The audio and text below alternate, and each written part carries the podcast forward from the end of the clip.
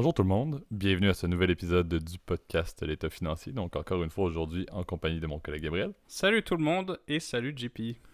Et euh, pour ce nouvel épisode euh, du podcast, d'ailleurs enregistré, vous allez voir avec un, petit délai euh, par rapport à. Ben, en fait, notre habitude étant le lundi, on commence à étirer un petit peu. Comme vous le savez, c'est l'été, c'est la sortie de, pandémie. J'étais bien occupé ce week-end et malgré la saison estivale, j'ai un, petit rhume de cerveau. Donc vous excuserez ma voix qui est déjà de nature très grave, mais qui aujourd'hui va sentir un peu grave, congestionnée. Donc pardonnez-moi pour ça. Euh, mais merci d'ailleurs, Gab, d'avoir euh, d'avoir proposé deux sujets. Ça a été euh, très utile. Deux bons sujets d'ailleurs. on s'entend, on, ne manque pas d'actualité présentement. chaque jour est marqué par, par un sujet qui serait quand même assez, assez constant. Donc, on va l'effleurer en première partie et en, deuxième partie, vous allez voir, on va, on va extrapoler un petit peu sur d'autres choses. mais effectivement, beaucoup d'intérêt, beaucoup de discussions de marché. Donc, Gab, je te, je te passe la parole là-dessus pour un, un épisode qui est teinté de, de l'axe euh, très, euh, en bon anglais, downward qu'on observe euh, d'une journée à l'autre et qui, qui effectivement, on voit plus rouge présentement, malheureusement, dans les marchés. Avec ce qu'on voit effectivement en ce moment, c'est clair que ça donne pas très envie d'investir, mais bon, évidemment, tout ce qu'on parle, vous le savez dans l'épisode, est pour la dernière fois d'ailleurs de la saison 4 du podcast. petit disclaimer, évidemment, tout ce qu'on parle, il ne s'agit que de notre opinion personnelle, il ne s'agit pas d'une recommandation officielle de placement. On invite toujours à prendre contact avec un expert, conseiller financier, euh, avocat fiscaliste, euh, planificateur financier. Euh, quiconque aussi est autorisé à vous émettre les dites recommandations. Lui seul ou elle seule sera en mesure de déterminer avec vous les meilleurs profils, les meilleurs placements disponibles pour votre profil de placement personnel. Ben, j'en profite encore une fois, vous remercier pour votre fidélité, pour, en tout cas pour la saison 4. Je veux dire, on est, très satisfait. Je le dis à chaque semaine, hein, mais euh, vraiment, je suis euh, toujours très impressionné de voir euh, vos écoutes et de voir que c'est en progression. Bon, malgré que parfois, d'ailleurs, on le voit en ce moment un peu avec l'été, ça baisse très légèrement, mais ça reste très satisfaisant. Donc, merci encore pour votre écoute. Et je sais qu'en plus, vous reviendrez dans quelques semaines pour réécouter les épisodes en retard. Donc, en tout cas, merci à vous pour votre fidélité. On est avec vous depuis en tout cas, le, premier épisode qui était il y a, il y a quasiment en fait euh, deux ans en fait. Absolument.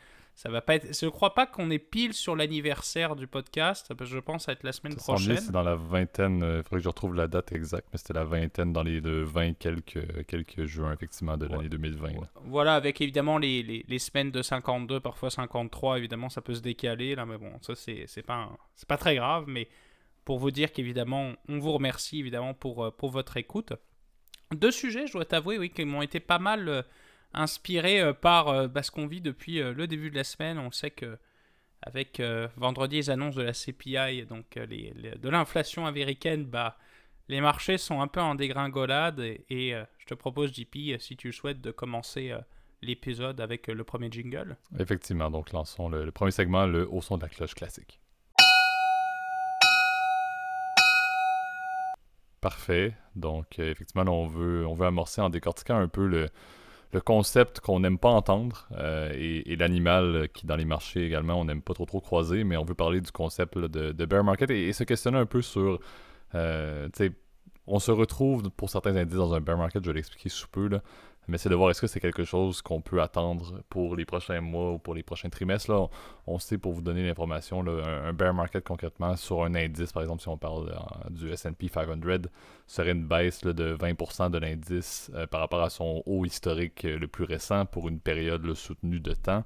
un bear market, encore une fois, peut se refléter sur la majorité, en fait sur tout indice. C'est sûr qu'on va surtout l'observer sur les indices principaux. Donc on veut parler du Dow Jones, et le, le S&P 5, on va parler du S&P TSX également, le, CAC 40, euh, dépendamment bien évidemment euh, de la zone géographique. mais c'est quelque chose qui, est, présentement prouvé. il y a plusieurs indices. Je pense que le S&P 500 vient de tomber d'ailleurs dans, un, bear market. et c'est de voir un peu, ben, les bear markets ne sont pas nécessairement des, excellents indicateurs de quelle va être la performance des marchés pour les mois à venir. On l'a vu il y a deux ans. on a vécu un bear market assez fulgurant euh, autour de, avril 2020. Et on se rappelle très bien que par la suite, c'était le fameux, la fameuse logique de, buy the dip, le rally buy the dip. Les personnes qui achetaient euh, fin avril euh, ont eu par la suite une croissance quand même assez phénoménale pendant deux ans. Et le, rattrapage, si on peut dire, ou la sortie de ce bear market-là a été à la fois le, plus, le bear market le plus rapide pour certains indices américains, mais également la sortie du bear market et le retour au fameux bull market, un animal que j'apprécie beaucoup plus que l'ours, notre chat taureau. Euh, qui était effectivement fulgurant. Donc, c'est sûr qu'un bear market ne veut pas dire grand-chose dans un contexte, à mon avis, là, on, a un place au débat en deuxième partie, mais je, le soulève déjà, là, mais je pense que dans un contexte de crise sanitaire, c'était pas surprenant que les bear markets soient de courte durée.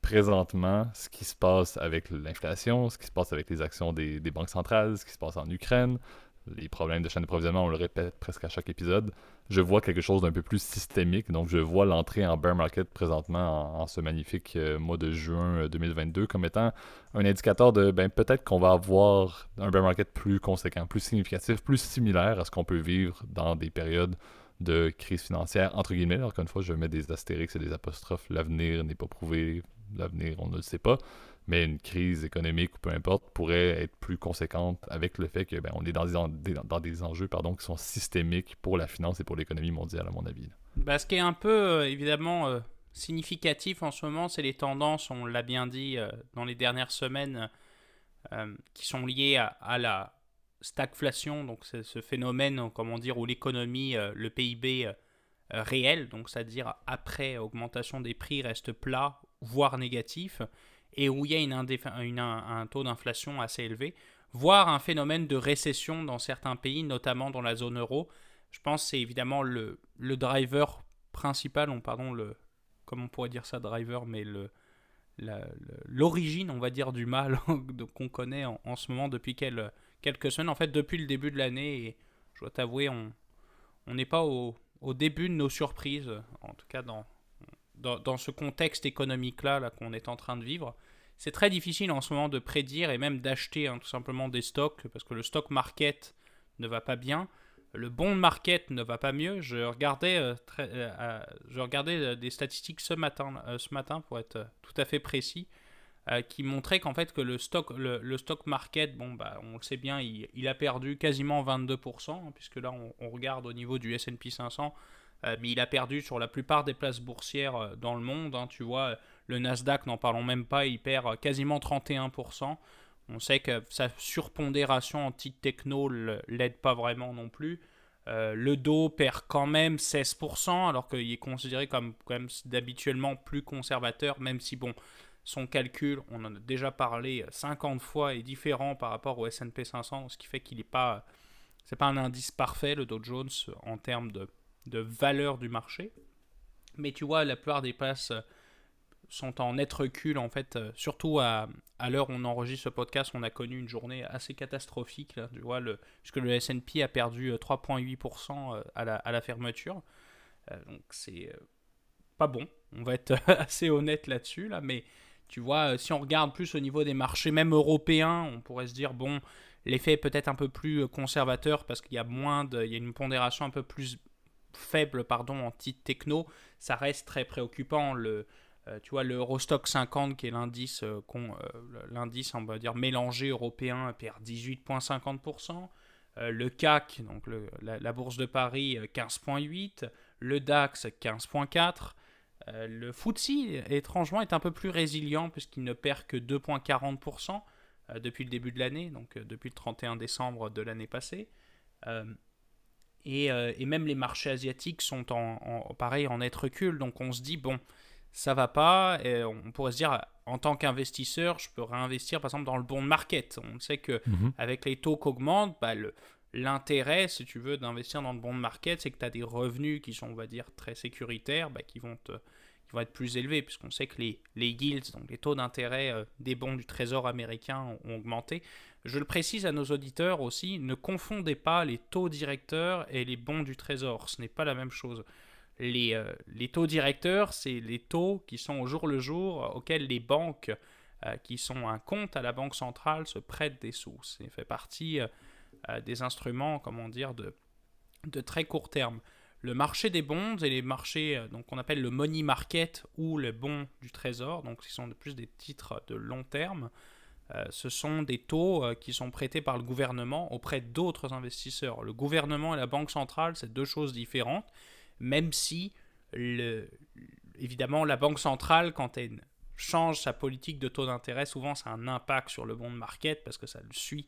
Le bond market suit les attentes de taux d'intérêt de la Banque centrale. Elle joue avec sa, avec sa politique monétaire pour influer le montant d'argent qu'il y a dans l'économie. D'ailleurs, les banques centrales font des opérations à tous les jours, en fait, où elles achètent et vendent des bons. On appelle ça l'open market, c'est le nom euh, exact, en fait, de ce... Mais on, on en avait déjà parlé, d'ailleurs, tu te souviens, avec le quantitative easing ou le quantitative tightening, maintenant qui commence à apparaître, et eh ben, euh, qui est le contraire, en fait, où les, les, banques se départissent de leurs actifs qu'ils ont dans leur, dans leur, dans leur bilan et euh, tout ça fait qu'en fait, il n'y a aucun marché qui fonctionne en ce moment. J'en parlais euh, sur un forum où je suis membre. Euh, il n'y a aucune classe d'actifs qui fonctionne en ce moment, en fait. Et c'est ça qui est particulièrement préoccupant. Le bond market ne va pas bien. Étrangement, il a perdu 10% cette année. si on se base sur un indice, un indice obligataire américain que j'avais trouvé. Le stock market ne fonctionne pas alors que normalement c'est un peu censé être contre-cyclique. Euh, les, actifs réels, par exemple l'immobilier résidentiel ne va pas bien, parlé la semaine passée. Ça fait un, effet, comment dire, je trouve un peu euh, très occupant, euh, préoccupant, pardon, parce que tu as, tout qui est ensemble dans la même direction. Et c'est là où j'ai du mal à, voir en tant qu'investisseur comment me positionner. Ben, exact. C'est l'aspect systémique que je mentionnais. Tu, tu, l'as à peine effleuré, mais les cryptocurrencies, les crypto-monnaies, on n'en parle même pas de ce qui se passe présentement. C'était quelque chose qui. C'est avant, ben avant toute chose, avant, avant tout ce qui se passe présentement, certains voyaient les, les cryptos, et on en parlait, les fameux stablecoins, comme étant une forme d'alternative aussi, un peu comme les l'or euh, et certaines commodités, lorsqu'il y a justement une baisse, euh, une baisse des stocks.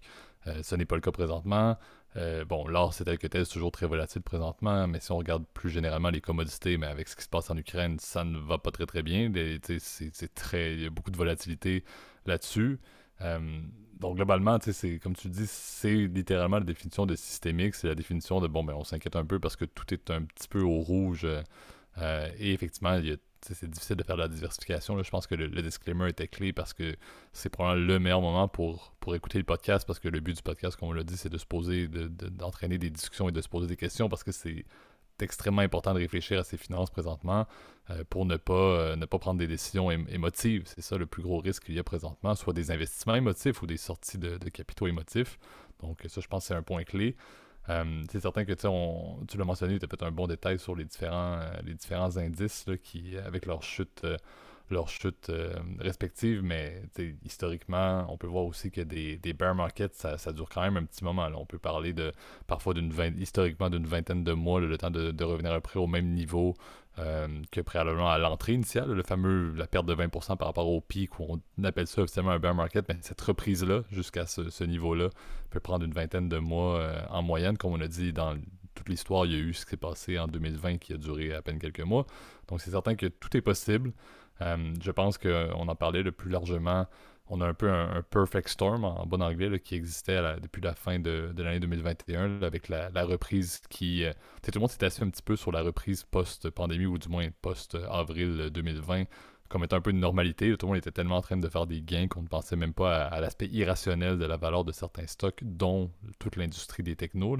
Et on s'assoyait seulement sur le fait que, bon, on faisait des gains, tout était beau, mais on avait des, des, industries et même plus généralement, le, marché des, des, actions était à certains niveaux très surévalué. Certaines personnes le soulevaient même à l'époque. Euh, et donc, en plus de ça, avoir justement une, économie euh, plus largement qui allait en souffrir. Euh, assez drastiquement avec, avec ce qui se passe, comme on l'a dit, avec le contexte qu'on connaissait déjà, mais surtout ce qui se passe en Ukraine. C'est sûr qu'il n'y avait, avait rien de, de, mieux, entre guillemets, pour ne pas utiliser le terme qui n'est pas réel, mais il n'y avait rien de plus parfait, justement, pour que la chute soit quand même assez notoire, surtout lorsque le système commence à faire défaut. Euh, on en parlait aussi très brièvement. C'est certain que la logique du bear market et la durée de ce bear market-là dépend à 100% de ce qui se passe au niveau des banques centrales et surtout au niveau de la Fed. Euh, je continue à être un petit peu pessimiste sur la capacité de la Fed de faire un fameux soft landing, donc de bien gérer la hausse du taux directeur américain dans le but de justement asseoir un peu l'inflation et, encore une fois, ne pas complètement ruiner euh, l'économie en empêchant presque toute capacité d'emprunt ou en mettant un frein énorme aux capacités d'emprunt et, même aux, dépenses des consommateurs à cause du, coût des, biens de la consommation. Donc c'est certain que j'ai encore un doute assez, assez drastique. J'espère qu'on va être surpris, mais plus le temps passe, plus je crois effectivement que euh, le coût sera manqué. Historiquement, le coût a rarement été parfait au niveau de, la hausse des, taux directeurs, surtout avec la vitesse que ça se fait présentement. On, voit, déjà la Fed qui, temporise 1.5. 1.5 c'est 0.5, je tiens à noter. Pas 1.5, juste la, note est importante, mais un, demi, un demi, euh, un demi pour cent. Donc, je sais pas, ça, ça, m'inquiète un, un peu. Euh, comme je dis, moi, je, vois, je vois très bear. Je pense que l'aspect pessimiste des investisseurs est, quand même euh, assez présent aussi. L'espèce d'irrationalité et l'émotivité, justement, à, vendre euh, se fait également. Tu l'as dit, Gab. la performance et les, balance sheets des compagnies ne sont plus analysées comme elles l'étaient. Même si une compagnie peut aller relativement bien, ben, si les investisseurs décident de sortir de l'industrie, ben, ils sortent de l'industrie, peu importe. Donc, c'est vrai que c'est très difficile d'investir, très difficile de faire du stock picking et très difficile également de voir son portefeuille ou ses, investissements justement faire des fluctuations et ne pas trop savoir qu'est-ce qu'on doit faire. Euh, je pense qu'il y avait un point qui était soulevé, je disais là-dessus tout à l'heure, mais c'est aussi le premier bear market de plusieurs investisseurs qui découlaient des fameux Wall Street Bets. Il y a énormément d'investisseurs qui ont commencé justement autour de l'été, ben, du printemps et de l'été 2020. Donc c'est la première fois qu'ils subissent des pertes de valeur dans les marchés boursiers. Euh, donc, il y a énormément, encore une fois, de, risques à ce que les marchés euh, réagissent par, émotivité, de par le, bassin d'investisseurs un peu moins formés. On en avait parlé il y a de ça plusieurs épisodes. Euh, mais c'est ça, notez, notez, bien le bear market. Je sais pas, Gab, si tu avais, d'autres points à ajouter, mais à mon avis, on, ne s'en sort pas de sitôt au niveau de ce bear market-là. Je pense que ça va être amplifié par la prochaine annonce de la Fed. Et je pense effectivement que de par la nature systémique des problématiques qu'on vit présentement dans l'économie et dans la finance internationale, je m'attends à ce qu'on soit plus dans une trame des crises historiques, comme on peut voir, et d'avoir un bear market qui dure quelques mois, euh, du moins. Il il va pas nous laisser, je crois. L'ours ne va pas ne va pas finir son hibernation avant 2023, si, ben, mon avis, selon mon avis. En tout cas, j'espère que je vais rajouter euh, quelques points en espérant d'être euh, très légèrement plus positif, parce que bon, si on t'écoute, mon pauvre JP, on n'a plus vraiment de raison d'espérer. Enfin bon, c'est j'exagère un peu, bien évidemment là, mais je pense que quand même, il y a des points quand même positifs à retenir, on va dire, de la, situation qu'on connaît, à la différence des grandes crises majeures qu'on a connues. Hein, euh, euh, je lisais il n'y a, pas, a pas si longtemps de ça, euh, je pense que c'était la semaine passée, là, mais sur la grande récession des années 30, qui on sait est peut-être la plus grande crise financière que le monde ait connue en fait dans le dernier siècle, et je pense qu'il y a un, un excellent exemple. Et ben cet exemple-là, en fait, la grande récession, on sait qu'elle a, elle a, eu des effets qui ont duré en fait jusqu'à très longtemps. En fait, même en Allemagne, euh, ça a été euh, ça a été un des facteurs, tu veux, qui a poussé euh, l'arrivée au pouvoir bah, des nazis hein, en, 1933, donc avec quand, Hitler a été nommé chancelier là. Mais on sait que ça a été les causes de l'hyperinflation qu'on a connue en, Allemagne, des crises économiques structurelles qu'on a connues en France jusqu'à l'arrivée du Front populaire, je crois que c'était en 1936, tu vois. Les États-Unis ont connu évidemment une décennie, euh, une décennie perdue en fait, et ce qui les a relancés, c'était la, Seconde Guerre mondiale. La différence qu'on voit, je pense, avec, euh, avec la Grande Récession, c'est déjà la durée, parce qu'on sait que là, il y a eu un espèce d'effet euh, pervers en fait dans la Grande Récession, c'est que le secteur financier était affecté et les banques ont fait faillite et du coup il n'y avait plus d'injection de capital dans l'économie. J'ai l'impression que ce n'est pas le cas dans le, dans le marché actuellement oui, il y a de l'instabilité, oui, il y a beaucoup de, on dire, de, de, fear, tout simplement, avec euh, ce qui se passe en Russie, ce qui se passe en Ukraine, ce qui se passe en Chine. Euh, on a déjà parlé 50 euh, fois. Je pense aussi les, tout ce qui arrive, on va dire plus généralement avec l'inflation structurelle qu'on va avoir dans les prochains mois, parce qu'on on le sait, j'écoutais par exemple le ministre de l'économie français, Bruno Le Maire, tu vois, il y a quelques jours, il nous disait qu'il s'attend encore, jusqu'au, sur 12 prochains mois, à ce qu'on ait encore une inflation structurelle, tu vois. Mais je pense que ça ira mieux avec le, avec le temps. Je pense que c'est une question de mois qui vont être compliqués. C'est clair sur les marchés euh, actions, obligations, plus généralement, les actifs réels aussi, parce que l'inflation érode les rendements, quoi qu'il arrive. Euh, mais je pense pas qu'on a des causes aussi majeures que, par exemple, la grande récession des années 30, parce que il y a des, ces mécanismes de protection, il y a des marchés qui sont efficients, il y a des, les investisseurs sont généralement diversifiés, ils, comprennent que c'est pour du long terme, ce genre de choses. Et euh, c'est une des raisons que moi qui me donne des motifs d'espérer. L'autre motif, je te dirais, c'est le marché aussi du, euh, de l'emploi. On sait que le marché de l'emploi, c'est souvent un indicateur, c'est est-ce que l'économie va bien quand les entreprises ne recrutent pas. Bon, bah là, c'est un peu, euh, tu m'excuseras pour l'expression, c'est la merde. C'est, on ne peut pas recruter. C'était le cas, par exemple, dans les années 30, où on avait des taux de chômage qui atteignaient 30%, par exemple, aux États-Unis, ce qui aujourd'hui, c'est impensable. Je veux dire, 30% de chômage, crois-moi que on, commencerait à se poser des questions. Et euh, de manière générale, si on va en ce moment avec les, tendances, on a même une des tendances, on manque de main-d'œuvre dans certains secteurs clés. Alors on sait que c'est dans certains secteurs, par exemple la restauration, le, commerce de détail, etc., euh, etc., où il y a plus de pression. Tu vois. On sait d'ailleurs que justement c'est un secteur qui est pas mal affecté aussi par les augmentations de coûts de la main-d'œuvre. Et cet effet est aussi un peu pervers parce que quand on augmente les salaires, les gens dépensent plus et donc du coup ça recrée de l'inflation. C'est comme un espèce de cercle vicieux en fait. Et bon, alors, si on regarde aussi par secteur, tu vois, tu as certains secteurs qui ont été plus résilients. Euh, l'exemple le plus simple, évidemment, c'est l'énergie. Bon, évidemment, ils ont profité de la guerre en Ukraine. On en a parlé avec euh, Saudi Aramco qui a, eu des milliards et des milliards de bénéfices euh, jamais obtenus. des, comment dire, des, certains secteurs qui ont été très légèrement plus résilients, en fait, au niveau des, des secteurs très valeurs. Par exemple, le, commerce de détail, donc ce qu'on appelle le staples en anglais dans la classification qu'on appelle Geeks, eh ben, n'a perdu que 10% par rapport aux autres secteurs. Alors que bon, d'autres, par exemple la consommation discrétionnaire, comme son nom l'indique, est plus, euh, concerne beaucoup plus des biens élastiques, c'est-à-dire que les consommateurs, quand les prix augmentent, ils vont être moins susceptibles de l'acheter. Et eh ben, c'est clair qu'ils ont été un plus en difficulté. Donc, moi, je dirais, pour les prochains mois, et je laisserai peut-être euh, la conversation là-dessus, là, mais je pense qu'il faut être résilient, il faut être conscient des enjeux actuels, il euh, faut être prudent. C'est plus, euh, c'est plus ça. Il ne faut pas non plus s'amuser à faire des YOLO stocks ou investir dans des, dans des, euh, dans des cryptos, dans, dans, dans des classes d'actifs qu'on connaît pas bien, qu'on maîtrise pas bien. Et je pense qu'être résilient et d'être, on un investisseur encore une fois de long terme, ça peut être la meilleure stratégie en ce moment. Investissez, mais soyez prudent comme, comme je pense toujours, mais dans ce contexte-là, il faut l'être encore plus. Absolument. Exact. Je pense que le risque est, amplifié. donc, c'était un sujet très intéressant. Je pense que c'est teinté de, plusieurs épisodes qui, sont passés, de plusieurs épisodes qui seront à venir. donc, on va, essayer de, suivre. Effectivement, si, le bear market peut s'en sortir le plus vite possible, tout le monde en sera content.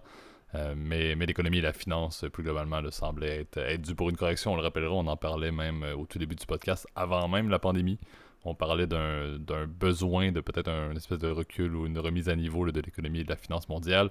La pandémie est arrivée, on s'est rendu compte que c'était que le recul a été très arbitraire et c'est revenu à la normale sur les chapeaux de roue, mais effectivement, ce, ce fameux recul-là est peut-être dû présentement laissons ça dans les mains de nos chers, euh, de nos chers décideurs et de notre cher euh, Monsieur Powell, qu'on salue encore une fois pour le septième épisode de suite. S'il nous écoute, on te dit bonjour, Jay. On, le, salue et on lui souhaite bonne chance dans, son, dans sa future annonce de peut-être un, petit... C'est mercredi, hein. mercredi, écoutez ça parce que c'est vrai que ça va être important, là.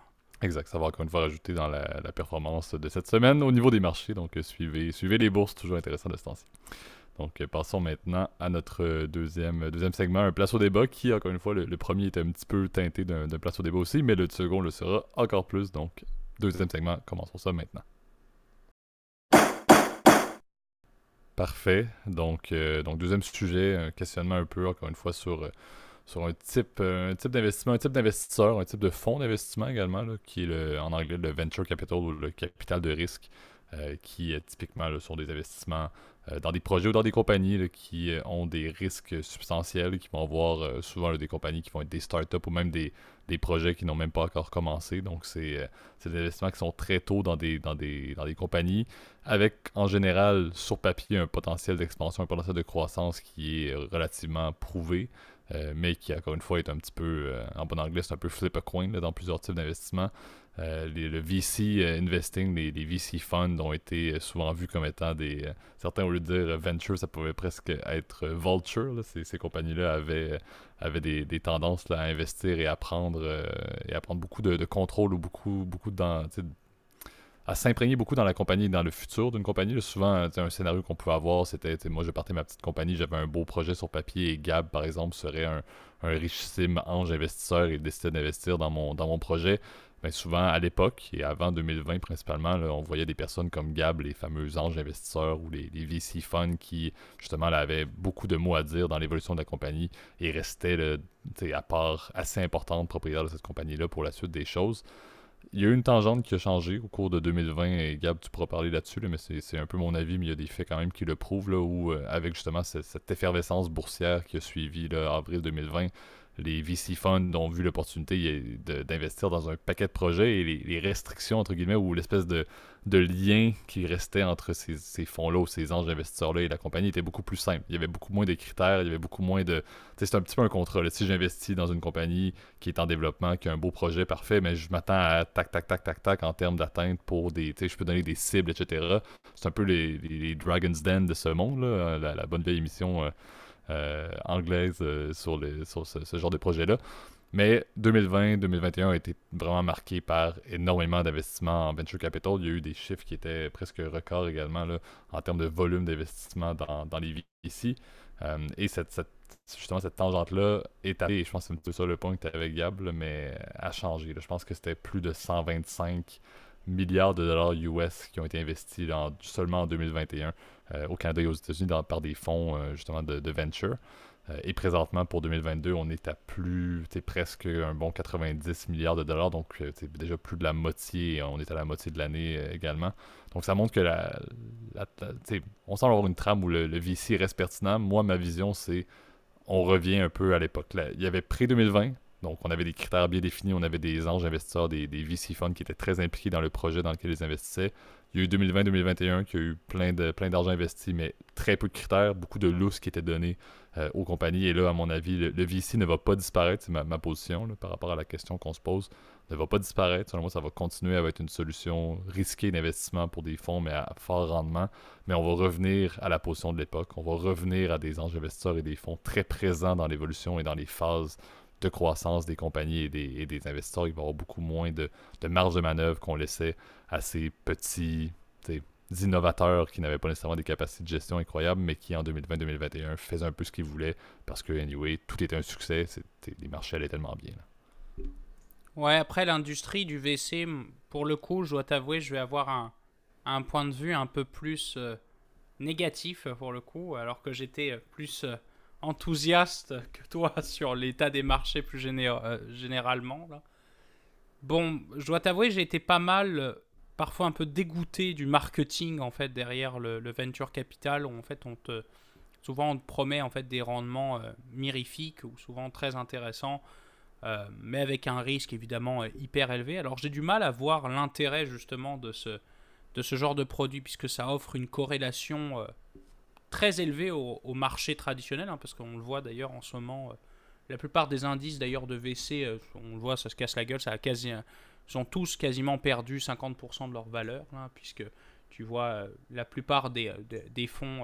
je sais qu'il y a certains indices qui, qui existent en fait dans l'industrie, mais bon, la source des data n'est pas toujours très fiable, étant donné que c'est des investissements privés, donc les NAV ne sont pas publics, donc les, pardon, les cotes en fait de ces fonds-là sont pas publiques, puis elles sont pas mises à jour à tous les jours, donc euh, c'est pas parfait, mais euh, je sais que l'indice de Refinitiv avait perdu 50% euh, de sa valeur environ depuis le début de l'année, ce qui est évidemment une catastrophe. En fait, très similaire en fait à ce qui se fait dans les dans les dans les actions en fait publiques. de, de, technologie de l'information, les, les, titres qui ont un bêta très élevé, pour ceux qui ça, ça intéresse un peu plus la, le screening, euh, donc la sélection de, stocks ou d'actions. Euh, mes rendements sont pas folichons, je dirais il y a une très forte corrélation et j'ai du mal en fait à voir les fondamentaux souvent derrière les, les pitch IDs, donc souvent les, les documentations que les, que, les, que les compagnies donnent aux investisseurs quand ils font des rondes de financement.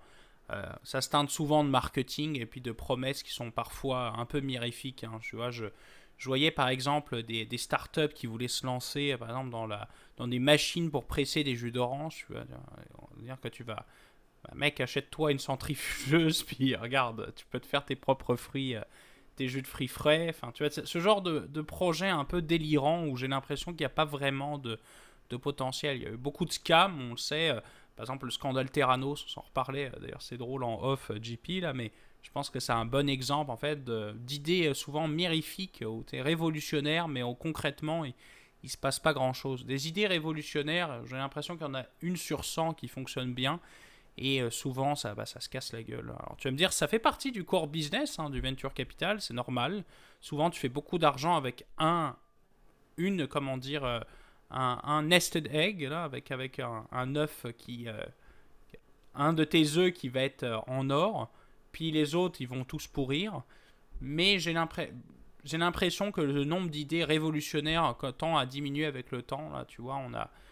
À un moment donné, tu as eu la vague des réseaux sociaux, ce qu'on appelait le Web, 3, le web 2. Maintenant, tu as le Web 3 avec maintenant tout ce qui est crypto, etc.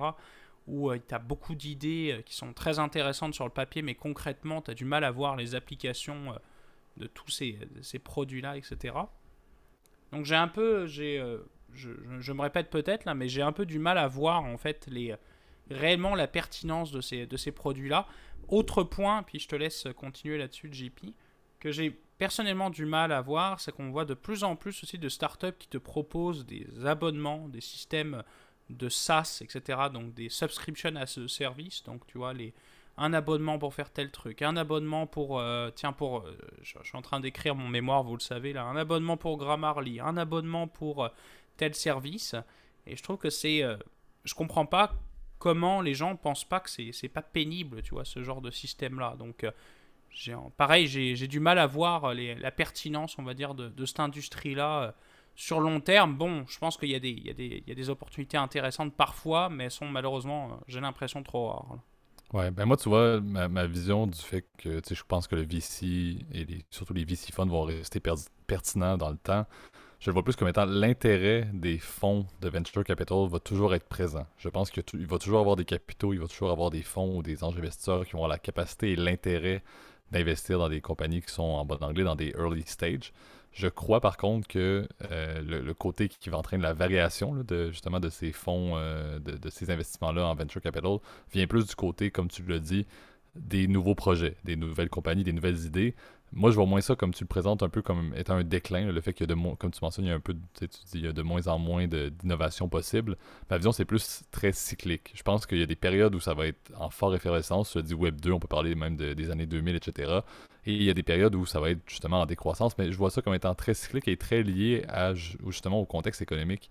Je pense qu'on le mentionne, si le taux directeur augmente, l'endettement augmente, ben ces compagnies-là qui ont des idées, le fait de mettre en place un projet puis de justement lancer les premières phases d'une startup, ça prend du financement. Ils font pas ça juste avec ce que les fonds de, de VC euh, vont leur donner. Oui, c'est une bonne part justement de leur investissement ou de leur, capitaux pour, pour, lancer tout ça, mais il y a énormément qui vient du financement, il y a énormément qui vient de lignes de crédit, etc. Et je pense que justement, une période où ça coûte beaucoup plus cher de s'endetter, ben, c'est une période où les idées et les intérêts justement de lancer une compagnie ou de mettre sur papier un nouveau projet révolutionnaire, ben, il y en a de moins en moins. Donc, ma vision, c'est le VC, c'est quelque chose de beaucoup plus stable qu'on pense. C'est pas quelque chose qui est en déclin parce que l'intérêt d'un côté est toujours présent. Il y a toujours du monde qui ont des capitaux et de, la volonté de diversifier leurs actifs en mettant dans des compagnies euh, en, développement ou en, démarrage. Et de l'autre côté, c'est vraiment, ben, tout dépend, encore une fois, pour le, volume d'investissement en VC des projets. Et ces projets-là, je crois que le contexte 2022, le contexte peut-être 2023, avec un taux d'intérêt plus élevé, un endettement plus élevé, il y en aura moins mais qui dit rabaissement des taux directeurs, le, fait de rendre le, financement plus accessible, je pense que ça va ramener des idées de projet, je pense que ça va ramener encore une fois le vent dans les voiles pour le venture capital parce que la technologie continue à évoluer et, on continue à faire, sais, le, leap technologique n'a pas arrêté. On croit toujours, ok, ben, sais, le métavers, on est rendu au bout, les cryptos, on est rendu au bout, on arrive toujours à un autre niveau. Il y a des leaps qui sont toujours possibles. On rappelle, en 2000, je veux dire, on avait, on avait chacun une tour physique et on était sur Windows Vista, sais, puis maintenant, un peu plus, puis notre laptop peut faire notre, euh, notre travail, euh, notre travail de maîtrise par, par lui-même, Euh, pendant qu'après ça, je vais aller me prendre un café au Starbucks où je peux commander avant, puis prendre, à la limite, j'avais un véhicule électrique, le faire conduire par lui-même. Donc je me dis, les possibilités de projet, la croissance technologique va toujours rester, et tout dépend, encore une fois, du contexte économique, du contexte à l'accès au financement, où tout, au final, va se niveler, tout va être cyclique. Je pense que le VC, on l'a dit, était très favorable, a très bien performé en 2020, 2021, 2022, ça va pas si mal. Je pense qu'un ralentissement économique va amener une baisse, mais que c'est pas, comme tu peux le mentionner, peut-être une, pente fatale du VC. Je pense que ça va toujours rester présent et je pense qu'il y aura toujours des, des idées. Encore une fois, peut-être premier segment plus pessimiste de ma part et plus optimiste de ta part. Deuxième segment peut-être plus pessimiste de ta part et plus optimiste de, ma part. on, se balance bien là-dessus. Euh, mais à mon avis, le, VC existe toujours et va toujours exister et va toujours, encore une fois, se balancer avec des with peaks and valleys, si on peut, faire une petite corrélation, euh, une petite corrélation euh, au niveau, au niveau j'allais dire terrain, mais j'ai, ça, ça marche pas, celle-ci. Le, terme, le, terme le terme exact ne me vient pas, là, mais, mais bref. On s'est compris, mais, mais je, je, c'est, là où, tu vois, je, je, je, dis que je suis un peu plus pessimiste. Après, ça, c'est dans ma nature vous le savez, de Lou, euh, euh, Value Investor, etc. Buffett en Buffett franco euh, franco canadien junior. Enfin, tu vois ça. C'est un peu comme ça là que je me, je me définirais, mais bon, enfin, j'exagère peut-être un peu. La différence, c'est que tu vois, j'ai pas le patrimoine de Warren, peut-être un jour, ça viendra. mais celle-là, je vais la rire, je vais te la répéter souvent, celle-là, dans les Ouais, ouais, ouais, ça va. Vous, vous en Warren Buffett, franco-canadien junior, j'avoue que ça, c'est quand même beau. J'espère que quand, lorsque tu auras accès à un passeport canadien, j'ose espérer que tu feras un changement de nom. Ouais, ça serait bien, ça, d'ailleurs, un jour, que tu puisses rajouter un, un middle name, genre Gabriel Buffett, tatata, pour pas rajouter mon nom de famille, là, mais ce serait cool. Mais bon, enfin bref, c'est, bah, on diverge, on diverge, mais on, diverge. Mais euh, c'est vrai que c'est là où on, s'oppose un peu. Bon, moi, ma nature value me, me, me sous-tend à dire que, bon, on a tendance à être un peu plus conservateur, etc. Là. Euh, mais ce que je remarque quand même, et pour, euh, je pense qu'on pourra conclure là-dessus, là, mais il y a de moins en moins d'idées révolutionnaires. On en parlait, tu vois, il y a, il y a deux semaines avec Thomas, là, mais il y a, il y a moins en moins de révolutions euh, majeures en fait dans l'informatique depuis quelques années. certains diront le métavers, etc. Bon, le métavers aujourd'hui, ça ressemble à Second Life il y a 10 ans, ou il y a 15 ans. Euh, qui tu te souviens, je sais pas si tu as connu ça à l'époque, mais c'était un espèce de réseau social bizarre où tu pouvais euh, faire des villes avec tes amis, etc. Tu avais comme une économie parallèle, mais ça ressemble beaucoup à ça, le, le métaverse de Facebook en tout cas, à l'heure où on se parle, mais j'ai du mal à voir l'intérêt. c'est un, peu, un peu le club pingouin on steroids. Ouais, c'est exact, exact. Club Pingouin, Abo Hotel, je sais pas si tu avais connu ça aussi, toi. c'était mon dieu, c'était le bon temps où on allait sur des, des, sites de jeux en ligne puis on réalisait pas c'était quoi les virus. C'est c'est ça. Les, Moi j'ai connu ça, là, Abo Hotel, j'ai connu euh, Dofus à l'époque. Enfin bref, ça fait euh, ça fait beaucoup trop longtemps là. Pareil, on diverge, on diverge, mais j'ai l'impression qu'il n'y a pas vraiment de révolution euh, majeure, à part peut-être un peu plus de qualité, plus de vitesse, etc. Euh, la loi de mort, j'ai l'impression, ne se, ne se tient de, de, moins en moins. Là, donc, il disait que la, la, puissance est double à, chaque année. J'ai l'impression que ça ne se tient plus vraiment. Là, et donc la taille des, la taille des microprocesseurs diminue de plus en plus. Euh, j'ai l'impression que l'industrie de manière générale, et je pense que depuis 5-6 ans, on le voit, euh, est de moins en moins révolutionnaire. Et bon, est-ce qu'on va réussir à trouver des idées innovantes qui nécessitent du VC C'est là où on va, on va se poser la question. Tu penses, JP, toi, c'est le cas? Moi, je pense que oui, ça va se continuer à se faire. Je dis pas que cette industrie-là va disparaître complètement, mais j'ai l'impression que le il va y avoir une peut-être une baisse d'activité dans le, dans le VC qui va être importante. Euh, et pas dans les toilettes. Hein. C'était pas très bon, mais ça c'est. C'est un jeu, un de ça, pour un côté, c'est un côté de l'Atlantique parce qu'au Québec ça ne nous dit absolument rien. Exact. Et pour les euh, et tu vois là, par exemple la tendance récente avec les SPAC qui ont complètement disparu. Là, il y a un an on parlait que de ça. Euh, j'avais un autre ami, je sais, tu vois de qui je veux parler là. Ça, ça restera une private joke là, mais on parlait à chaque semaine des SPAC. Et aujourd'hui, qui parle des SPAC aujourd'hui? Je veux dire, ça a complètement euh, disparu. Enfin, ça, ça, C'était un feu de paille financier incroyable. C'est c'est beaucoup de bullshit, beaucoup de comment dire de belles promesses. Puis regarde, toutes les compagnies qui sont passées sur des SPACs se sont euh, complètement cassées, euh, pour le moment cassées la gueule. Là, je veux dire, il y a aucun intérêt. Là, il y, a- il y en a eu plein. Là, puis je vais pas toutes les citer parce que ça prendrait trop de temps là. Mais je pense qu'il y en a eu quand même une cinquantaine au total là, qui sont passés par des SPACs il y a depuis deux ans là. Et euh, on n'entend plus parler. Et pour le coup, euh, c'est euh, c'est des, des choses qu'il va falloir se remettre en question, tu vois, dans, dans le futur. Et je pense que il est temps pour nous de, de rendre l'antenne après. tu m'excuseras là, mais ce long monologue là. Non, mais tu sais, je pense que c'était assez intéressant. C'était un, autre épisode très fluide, comme on l'a dit. Taux d'occupation le voulait, euh, c'était, un peu, euh, un peu à l'improviste, mais les deux sujets étaient très intéressants. Puis comme je dis, je pense que, je pense que le, contexte économique, puis tu pourras faire la, la, fin là-dessus, là, mais le contexte économique et financier amène beaucoup de discussions d'opinion. Et, et comme on le disait à la base, le podcast était basé sur le fait que ben, Gab et moi allons se parler euh, soit en présentiel, soit, euh, soit, soit par téléphone, soit peu importe quel, quel moyen de communication de finance. Maintenant, c'est exactement ça. Si on rend l'antenne et on coupe par la suite, on pourrait très bien parler pendant une heure et continuer le, le débat sur d'autres Par sujets. télégraphe Donc, même à l'époque. Absolument, code morse, on était très efficace, mais, mais tu sais, je pense que c'est, la, la nature du podcast était fait pour les sujets actuels, donc j'aime beaucoup le- la trame qu'on a dans les, dans les dernières semaines. Je trouve que ça rend les, les discussions très intéressantes en espérant que, chers auditeurs, c'est la même chose de votre côté et que vous prenez un peu nos sujets de discussion, vous retournez avec vos amis et vous euh, poursuivez le, débat. C'est encore une fois la nature parfaite de ce qu'on fait présentement. Euh, D'ailleurs, salutations à nouveau à tous nos auditeurs, particulièrement sur euh, YouTube. Et je te laisse faire le mot de la fin, mais je trouve que les, données sur YouTube sont très bonnes. N'hésitez pas encore une fois à laisser un commentaire. C'est la plateforme clé pour communiquer avec nous, mentionner encore une fois, soit relancer le débat, donner votre avis. N'hésitez pas, mais le taux d'écoute sur YouTube, étonnamment, est très élevé. Euh, mais pour nos auditeurs là, sur plateforme Audio Gab, je te laisse continuer avec où est-ce qu'on peut nous retrouver et qu'est-ce qu'on peut faire là, également pour assurer le, le référencement. là, de Eh, notre- T'as quasiment de tout dit. T'as quasiment tout dit, mais je, ouais, évidemment, n'oubliez pas YouTube, les commentaires, le petit like, le petit pouce, s'il vous plaît. Euh, Apple Podcast, Spotify, Overcast, Google Podcast, Amazon Podcast, Deezer. Euh, je pense que je les ai toutes faites. Ça, c'est pour nos plateformes audio. Vous pouvez vous abonner sur ces dernières, euh, mettre peut-être des étoiles si ça existe, en tout cas sur la plateforme où vous vous trouvez.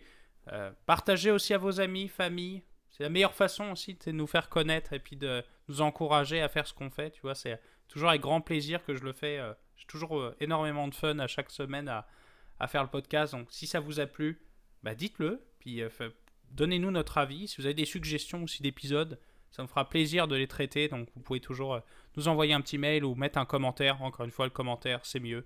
Ça nous permet de le voir plus facilement. En tout cas, je vous souhaite à tous une très bonne semaine et merci encore euh, pour votre écoute. Bonne semaine tout le monde. Salut